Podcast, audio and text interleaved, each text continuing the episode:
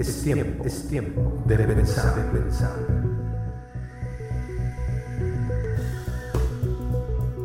Muchacho, estudio.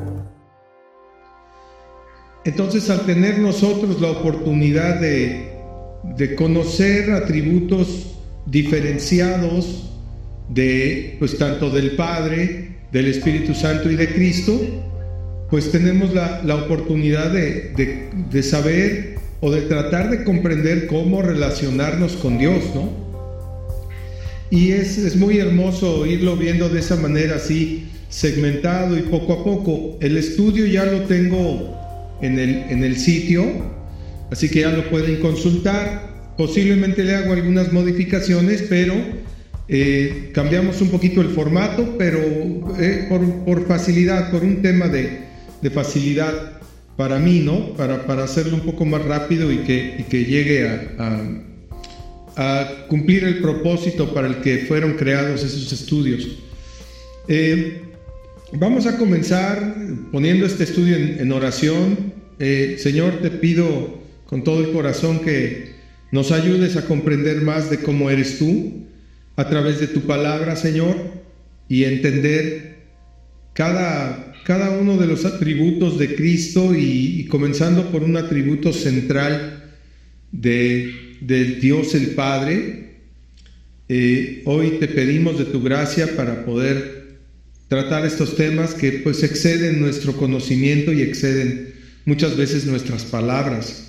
Pero aquí estamos, Señor, dispuestos a aprender y te damos la gloria, la honra y la alabanza solo a ti. Cuando hablamos de, del término santidad, ¿qué es lo primero que se te viene a la mente cuando piensas eh, en esta palabra o en la palabra santo?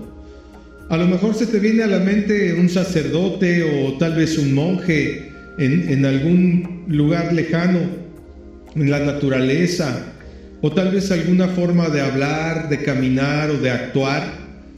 Eh, quizá un retiro espiritual, quizá un monasterio.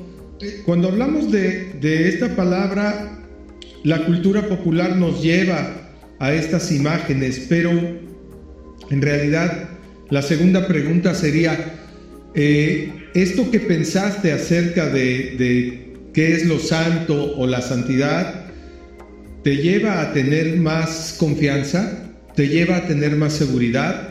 No lo sé, vamos a ver qué nos dice la palabra, ¿no?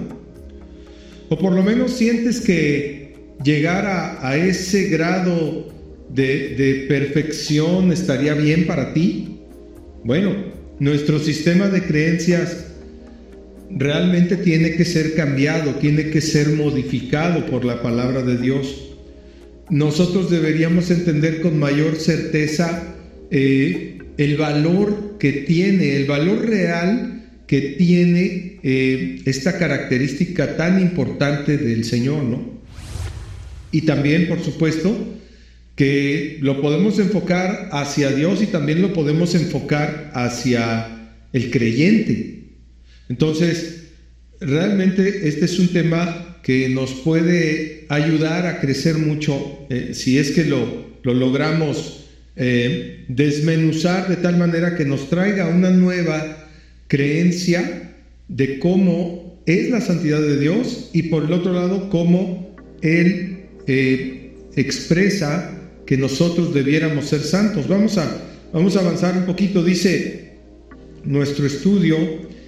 Eh, el estudio se llama El carácter de Cristo, ¿verdad? Eh, pero estoy tratando de enfocarlo en dos secciones. La primera es enfocándonos en Dios y la segunda enfocándonos en nosotros. Eh, es muy importante analizar la perspectiva bíblica y concentrarnos absolutamente en el carácter de, de Dios específicamente y exploremos qué nos produce a los creyentes eh, el, el, ver estos textos ¿no? y su fundamentación. Creo que la, la primera parte de este estudio es que cuando hablamos de la santidad de Dios, nos podemos dar cuenta de que la santidad de Dios es la completa perfección de nuestro Dios, la, la completa eh, pureza de nuestro Dios. Y esto no se encuentra en nadie más, solamente se encuentra en Él. Estamos hablando de enfocarlo precisamente en, en esa característica especial que Él tiene. Ahora nosotros podemos darnos cuenta de que esta característica a nosotros como creyentes nos puede hacer saber que en Dios no vamos a ser traicionados. Quiero decir que Dios no va, a respaldar, perdón, Él va a respaldar su palabra con totalidad. Entonces, nosotros tenemos algo muy certero en qué confiar y tenemos la confianza plena de que en Él no va, no va a haber traición, no va a haber variación. Dice la palabra que en Él no hay sombra de variación. Por lo tanto, en Dios hay completa estabilidad. A diferencia de lo que vivimos en el mundo donde todo es variable y cambiante, en Dios todo es estable y permanente. Entonces, el conocer esta pureza de la cual es, su esencia, pues a nosotros nos trae una, un sentido de la perfección que puede incluso aplicarse a nosotros, sabiendo que, que no somos perfectos, que fuimos creados a imagen y semejanza de Dios, pero por causa del pecado, pues nos, nos degradamos, nos fuimos en, en un camino diferente y Él siguió siendo santo, mientras nosotros nos metimos en gravísimos problemas con una vida lejana a Él, ¿no? Entonces, eh, lo que podemos ver como una centralidad es que hay una garantía total, completa y segura de que su perfección es esa, ese estándar al que podemos nosotros aspirar porque nuestro Dios no cambia. Y, y cuando también te das cuenta de que Dios no cambia y Él pide que seamos santos, entonces quiere decir que este estándar a nosotros nos ayuda a tener comunión con Dios. Y eso es maravilloso, porque no se consigue precisamente por tener buenas intenciones, ¿no? El ser santo, eh, ya hemos hablado en algún momento de que el ser santo es ser apartado para Dios o apartado por Dios. O sea, Dios nos aparta para Él y por Él, ¿no? De alguna manera, esto es algo que solamente Él puede hacer, nadie más tiene esa capacidad. Ya conocimos y hemos hablado eh, de la forma en que esto se da, que es precisamente a través de la conversión del creyente y de dejar el viejo camino para entrar en, en Jesucristo, el camino, la verdad y la vida. ¿no? Pero entonces, ¿qué nos aporta la santidad de Dios? La santidad de Dios nos aporta completa seguridad. ¿no? Vamos a hacer un pequeño, un pequeño resumen de las cosas que nos aporta la, la santidad del Señor, porque este es un atributo que nadie más tiene y que nos da seguridad, quietud, reposo, sosiego, confianza, constancia de su paz, ¿verdad? O sea, una confianza plena podemos tener en la santidad de Dios porque Él no va a cambiar, Él no va a hacerse diferente y no hay ningunas tinieblas en Él. O sea, no cabe el concepto de tinieblas, de maldad en Él. No hay forma de que Dios se corrompa. No hay forma. Él es santo, santo, santo. Y ahorita vamos a ver por qué.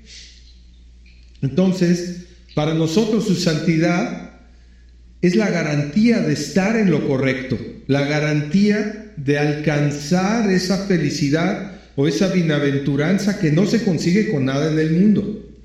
Es, es sumamente trascendente para nosotros el hecho de que esta santidad de Dios para nosotros refleja todos estos factores, ¿no? Los voy a repetir. Seguridad en Él, quietud, reposo, sosiego, constancia de paz, de la paz que en Él habita, confianza plena la que podemos tener en Él, ¿no? Y la garantía de estar en la verdad. E, esas son grandes maravillas. No hay nadie en esta tierra que pueda tener estos beneficios que Dios tiene para el creyente fiel. No hay nada en la tierra, ninguna institución humana, ningún reinado ni potestad en la tierra puede aportarle esto al creyente. Solamente está en Dios y Dios está accesible para todos los que quieran creer en Él, ¿no? Entonces, es maravilloso ver la santidad de Dios en esta perspectiva. De alguna manera esto ya cambió nuestra, nuestro pensamiento original cuando pensamos eh, a lo mejor hasta en imágenes o en, o en eh, cosas religiosas, porque no tiene nada que ver. La santidad de Dios es la característica esencial de nuestro Creador, ¿no? Y entonces como concepto central, ya entrando en la, en la lección, eh, la Biblia nos dice que Dios, el Padre, es santo, que Cristo es santo y que el Espíritu Santo, pues por obvias razones también lo es. ¿Verdad? Cuando la Biblia dice esto, eh, esto está inspirado por Dios y está registrado en todas las escrituras. Lo dijo a través del profeta Isaías, 750 años antes de la venida de Jesucristo. Isaías fue inspirado por Dios y, él expresaba que en el cielo los ángeles no cesan de dar voces, o sea, de estar repitiendo de manera continua que Él es santo, santo, santo. Si hoy estamos hablando de, de, que hay una Trinidad en Dios, de que es el Padre, el Hijo y el Espíritu Santo, pues esa puede ser la razón más clásica o más central de que ellos digan que es santo, santo, santo, ¿verdad? Y lo dice así Isaías 6.3. Eh, lo pueden checar en la Biblia si gustan. Yo lo transcribí aquí para que sea un poco más fácil, pero lógicamente la, la lectura bíblica pues es importante, ¿no? Dice, y el uno al otro se estaba refiriendo a los ángeles de Dios, diciendo, Santo, Santo, Santo, Jehová de los ejércitos toda la tierra está llena de su gloria. Es muy interesante cómo eh, en aquel tiempo Isaías presenta esta, esta, eh, esta redacción donde se habla de un, de un grupo de ángeles, legiones, millones de ángeles que están diciendo, Santo, Santo, Santo es el Señor.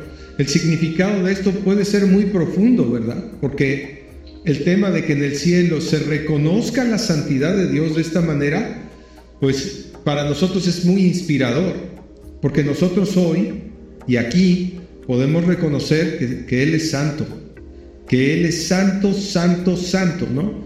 Y esta reiteración, esta reiteración de esta palabra, pues definitivamente es muy reveladora para nosotros, porque el, significado cuando la Biblia repite algo, eh, exalta el valor de lo que está repitiendo, ¿verdad? Cuando Dios nos repite algo a través de su palabra, quiere que pongamos extrema atención en ello, ¿no? Y tal vez este pequeño estudio nos deje una semilla de, de estar considerando cómo es Dios, ¿verdad? Y tomar en serio esta, eh, esta característica tan, tan trascendente. Dice eh, la Biblia también en Juan, esto por supuesto ya era ya después de que, de que Jesucristo incluso ya había muerto y resucitado, bendito sea el Señor. Aquí Juan, el discípulo amado, el discípulo joven, más joven de, de los doce discípulos, él tiene una visión y la registra en el libro de Apocalipsis 4, 8. Obviamente el capítulo 4 pues habría que leerlo, ¿no? Pero aquí él también se refiere a lo mismo que Isaías, 750 años antes de Cristo, eh, dice, dice él lo mismo. obviamente esto a mí me sorprende mucho porque 700 años y fracción más 2000 y fracción, pues ya esto se dijo hace 2700 años en total, ¿no? Y, estas dos personas que no se conocieron, Isaías y Juan, el discípulo, pues están diciendo exactamente lo mismo, ¿verdad? Esto es muy revelador porque solamente inspirados por el Espíritu de Dios podría eh, una persona escribir algo y pasados 750 años que otra venga y lo escriba, ¿no? Es, un decir, los números que estoy diciendo pues son aproximados, ¿verdad? Dice Juan en el Apocalipsis, y los cuatro seres vivientes tenían cada uno seis alas, y alrededor y por dentro estaban llenos de ojos. Ahí nos está dando una descripción de los ángeles, ¿verdad? Eh, esto es completamente diferente a lo que hemos pensado acerca de los ángeles, pero eh, bueno, el tema realmente no son los ángeles, sino lo que ellos decían. Y no cesaban de día y noche de decir, Santo, Santo es el Señor Dios Todopoderoso, el que era, el que es y el que habrá de venir. Fíjate qué hermoso lo presenta aquí Juan. Está hablando del mismo cielo, de los mismos ángeles que están hablando de Dios, y está hablando de que Él es el que era, el que es y el que habrá de venir. O sea, tres tiempos, ¿no? El tiempo pasado, donde está, este, donde es el origen de todo, donde sabemos que Dios es eterno, no entendemos ese concepto en totalidad, pero sabemos que Él es espíritu y verdad y que Él era. También sabemos que Él el día de hoy es, es Dios. Y también sabemos que Él ha de venir. Estamos hablando de la venida del Señor Jesucristo. Entonces, esto es verdaderamente fascinante, ¿no? Hermoso. Atrévete a leer y cambia tu destino. La Biblia es la voz de tu Creador y tiene todo el poder de su Espíritu para que tengas vida abundante. Este maravilloso libro te hará saber quién realmente eres y cuál es tu destino eterno. Sobre todo te mostrará quién es Dios y su plan eterno para ti. Siempre recomendaremos que sea tu fuente suprema de sabiduría, así que no tardes en conocerla. También hemos escrito varios libros que te pueden ayudar a crecer en tu relación con Dios, porque en ocasiones las experiencias de otras personas nos enriquecen grandemente, si es que están basadas en la sana doctrina bíblica. Encuéntralos en Amazon Libros, en el enlace tini.cc diagonal mismo que dejamos escrito en la descripción. La santidad de Dios, por lo tanto, es el atributo más prometedor para los creyentes, ya que, vamos a verlo así, la pureza de Dios. Cuando tú te imaginas la pureza, generalmente, bueno, no sé, en mi caso, eh, viene a mi mente agua clara, ¿no? Agua cristalina, pura. Ese es el concepto más, más alto que tengo de, de la pureza, ¿no? Y en este caso se combina con la ausencia de maldad que ya hay en el reino de los cielos porque Dios mora en el reino de los cielos, ¿no? Allí reina la perfección de Dios y esto es por la eternidad. Ahora lo más hermoso y trascendente es que la santidad y la presencia de Dios están entre nosotros a través de su Espíritu Santo. Entonces, de alguna forma esto es, eh, esto rompe con todo el esquema que nosotros veníamos cargando en nuestro sistema de creencias acerca de la santidad, ¿no? Es, es una nueva oportunidad de ver que la santidad es un atributo de Dios, que se transmite en cierta forma a nosotros a través de la fe, porque si nosotros obedecemos la palabra santa de Dios, y hacemos la voluntad santa de Dios. Por lo tanto, entonces nosotros estaremos siendo santos en nuestra manera de vivir. ¿Verdad? Este es, es un mensaje pues profundo que cada quien debe meditarlo en su corazón. Dice Primero de Juan 1.5. Es otra escritura de la primera carta de Juan 1.5. Este es el mensaje que hemos oído de Él y os anunciamos. Fíjate qué hermoso lo que dice aquí. Dios es luz y no hay tinieblas en Él. Esto es congruente con lo que hemos estado hablando, ¿no?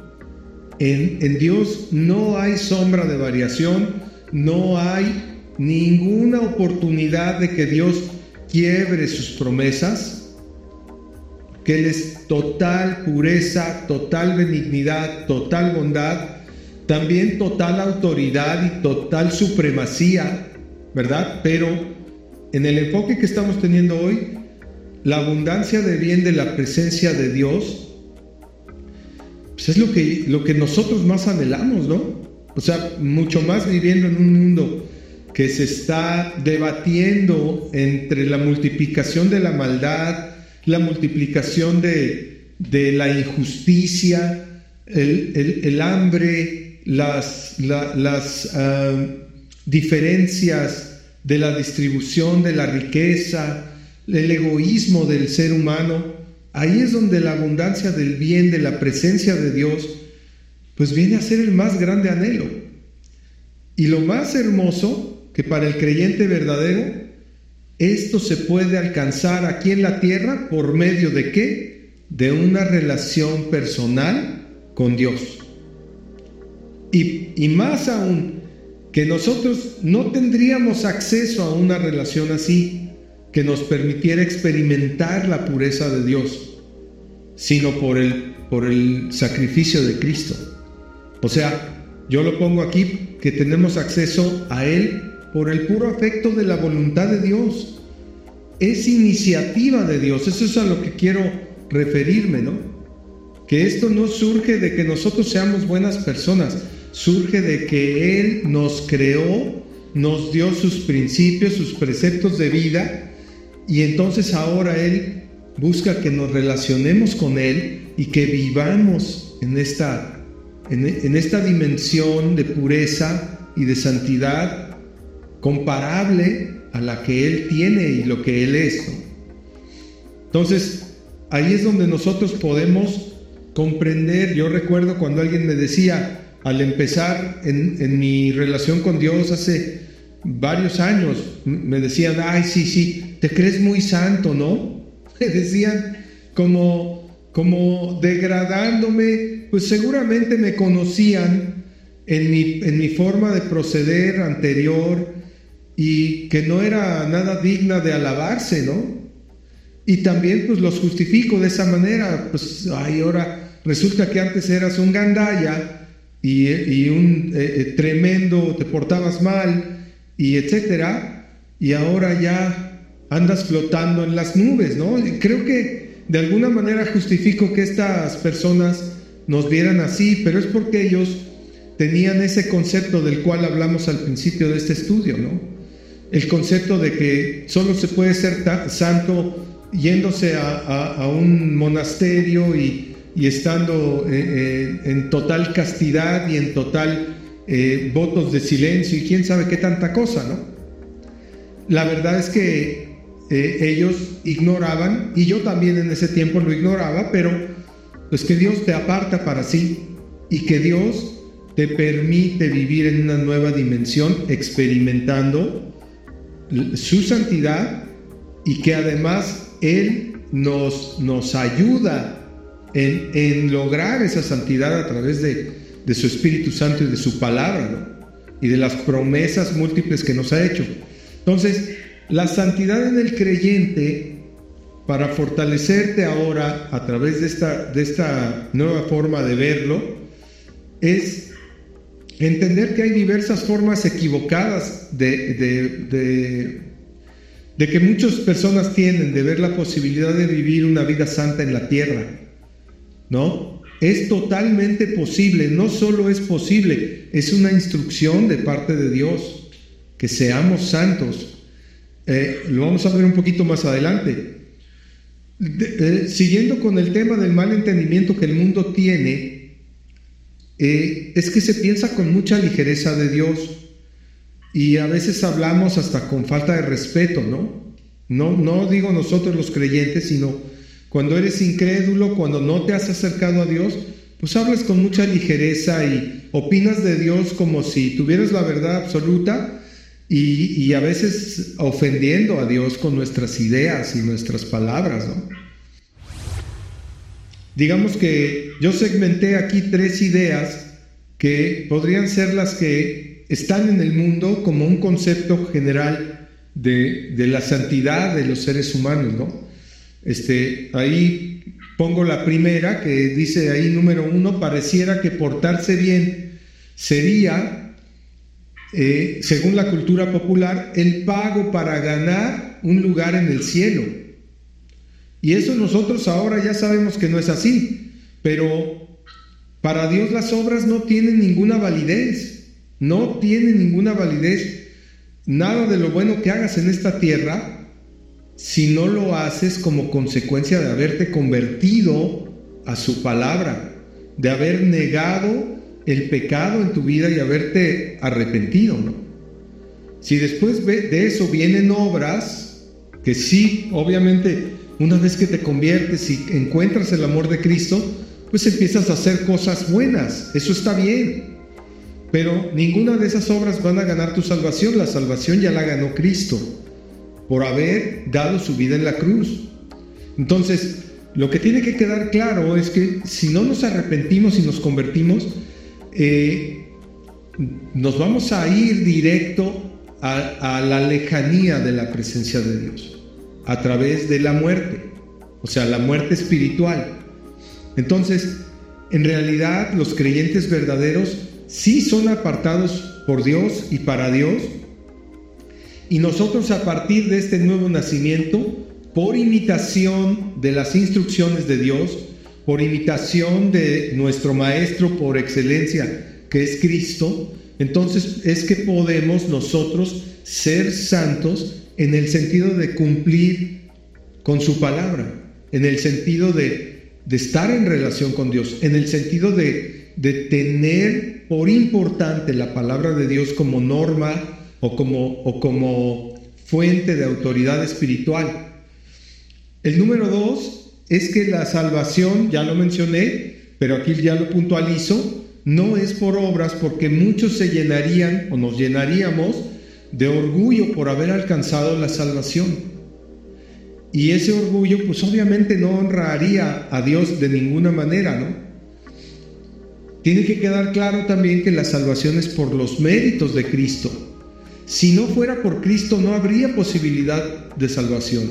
Y esta salvación nos fue dada por, por gracia, fue gratuitamente provista por Cristo, porque Él nunca pecó y Él pagó con su vida la, la ira de Dios.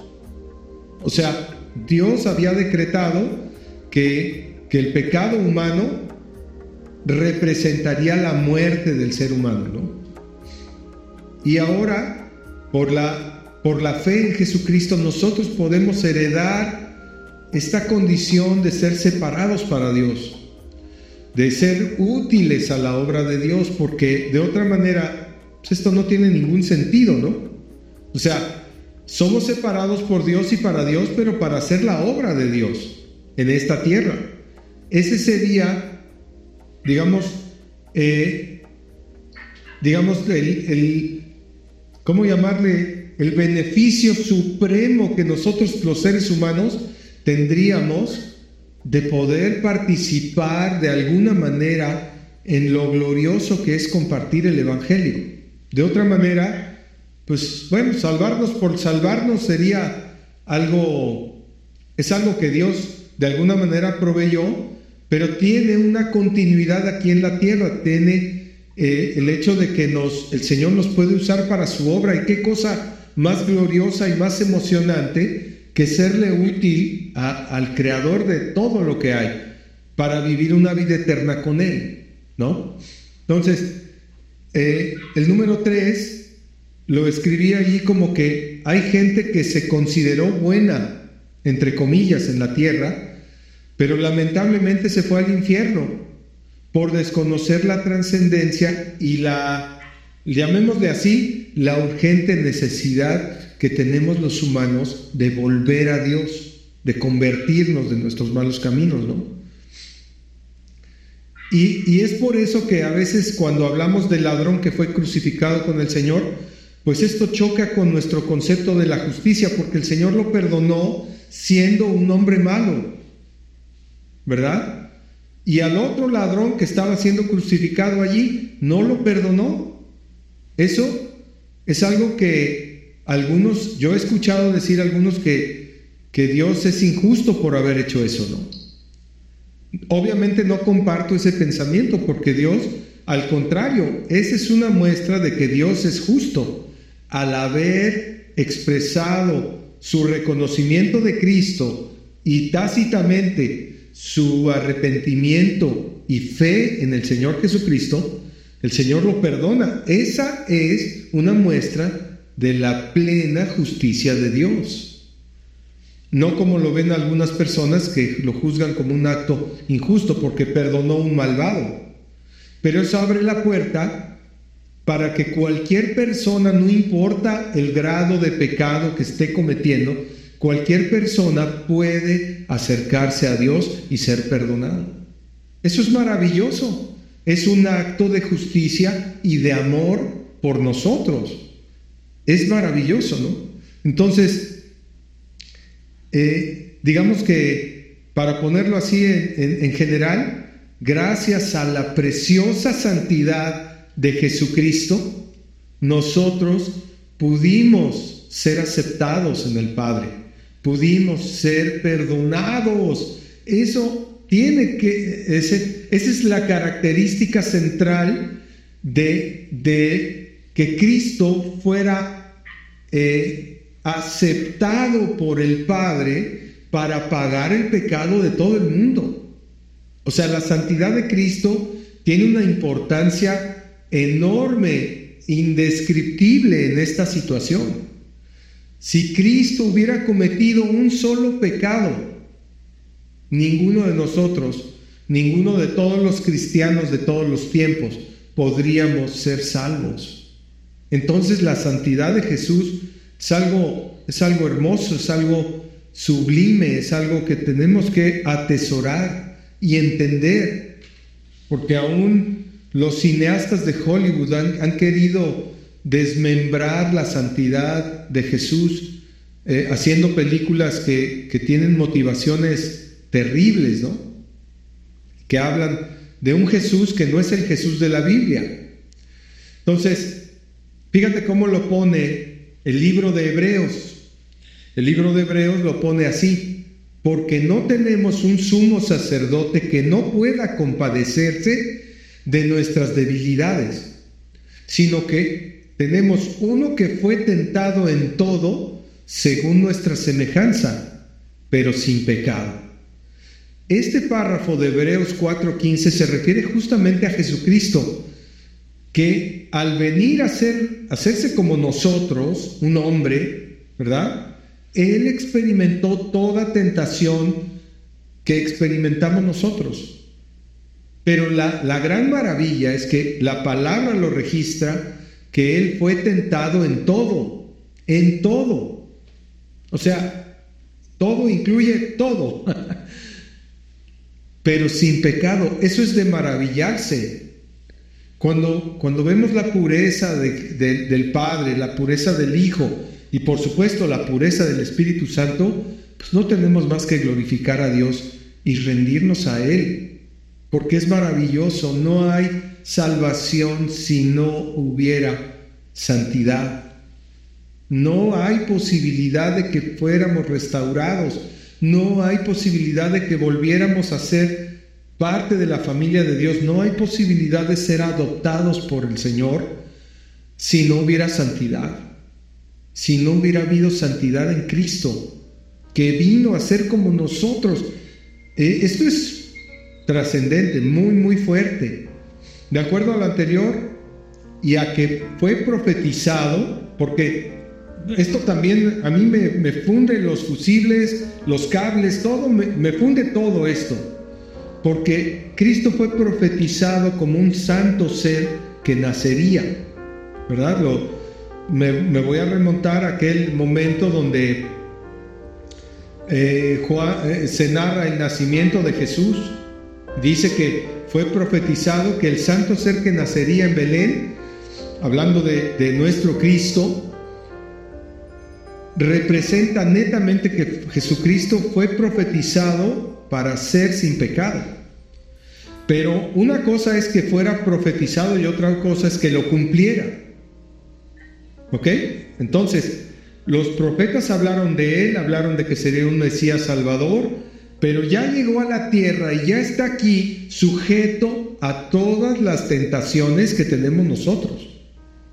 Entonces, esto nos tiene que abrir el panorama del gran amor que nos tuvo y nos tiene y nos tendrá el Señor, porque vino a la tierra a ser tentado y a ser presionado por el mundo, a ser ninguneado, a ser rechazado, pero Él se mantuvo firme, no pecó y ganó la salvación para nosotros.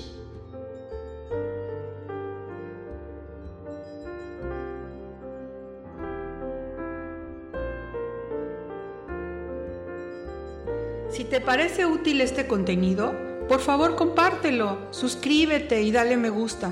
Con esto ayudarás a más personas a ser transformadas por medio de la renovación de su entendimiento.